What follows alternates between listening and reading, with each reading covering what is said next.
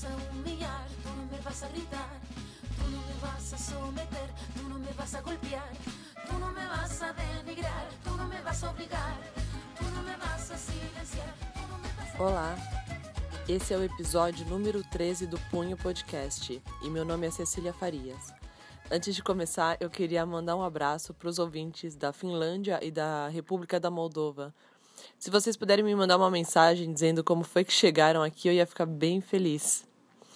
Bem, hoje é, a gente vai completar o tema Origens da Divisão Sexual do Trabalho. Se você ainda não ouviu os outros dois episódios sobre esse tema, eu recomendo que ouçam antes os, os episódios número 11 e 12, porque eles seguem uma sequência lógica é, até chegar aqui. E lembrando que essa proposta é de lançar alguns pontos principais para a gente refletir, que vocês podem entrar em contato para falar sobre o que pensam, para argumentar ou para perguntar mais sobre algum ponto. E que certamente eu não esgotei o tema com apenas três episódios de menos de 10 minutos cada, né? Mas, assim, ao longo dos episódios a gente vai complementando o tema. Então, vamos começar.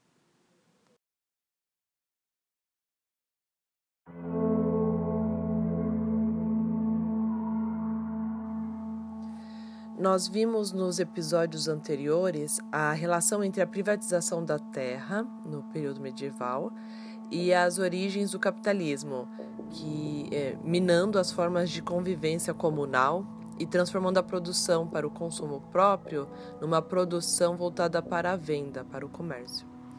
A gente também viu que é nesse momento em que se cria a separação entre trabalho produtivo e trabalho reprodutivo é, eu disse que a desvalorização do trabalho reprodutivo, inclusive, é estratégica, porque dessa forma o Estado e o capital se isentam da responsabilidade por esse trabalho. Aliás, esse é um ponto que eu levantei já lá nos episódios 2 e 3, em abril. E eu tô me sentindo num começo de episódio de série, naquele momento previously. Mas acho que é importante retomar. Bem, o meio é, de promover essa desvalorização do trabalho reprodutivo e a sua consequente invisibilização foi promover esse trabalho como um dom natural das mulheres. Então, elas já nasceriam com a vocação para as atividades domésticas, para cuidar de crianças, para satisfazer seus maridos, etc.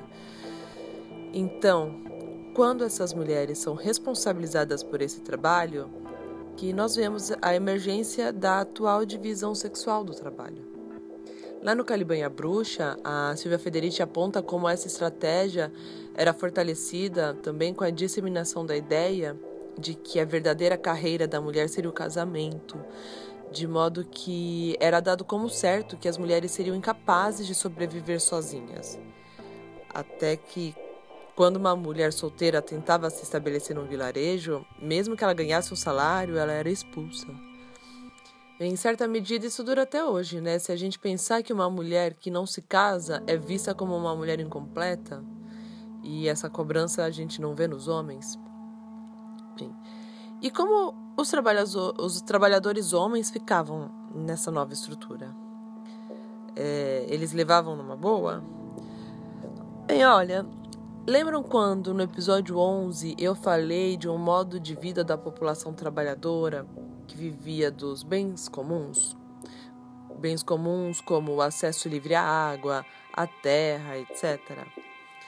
É, de certo modo, as mulheres nessa transição para o capitalismo passam a serem vistas como bens comuns no lugar das terras que os homens tinham perdido nos processos de cercamentos. Afinal, elas seriam o meio de reprodução dos homens, né? o meio que garantia a alimentação deles, a criação dos seus filhos, além dos restantes de seus, do resto de seus cuidados.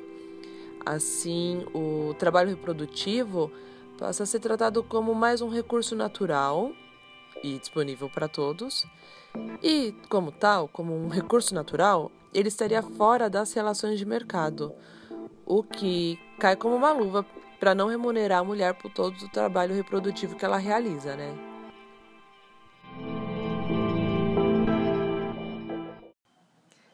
Bem, eu espero que esses três últimos episódios já tenham dado um panorama geral das condições históricas para as origens da divisão sexual do trabalho. A ideia é sempre aprofundando, claro. E nesse já tradicional momento de encerramento, porque para mim, se eu fiz uma coisa mais de duas vezes, ela já é tradicional, sim. Eu queria contar que eu peguei para ler essa semana o livro Feminismo para os 99%. Foi lançado pela Boitempo, é um manifesto, e eu estou pensando em fazer um episódio sobre ele. E isso me deu vontade também de fazer outras pautas baseadas em livros, falar sobre eles, principalmente os de ficção feminista. Estou com em mente aqui, louca para falar sobre ele. E vamos ver se essa vontade vai encontrar uma brecha aí na, na minha vida, já meio sem tempo. É, queria relembrar que nesse sábado agora, dia 3 de agosto, tem a oficina realizada pelo coletivo Sicorax, eu vou estar tá lá, é, chamada Repensar o Trabalho Reprodutivo Hoje.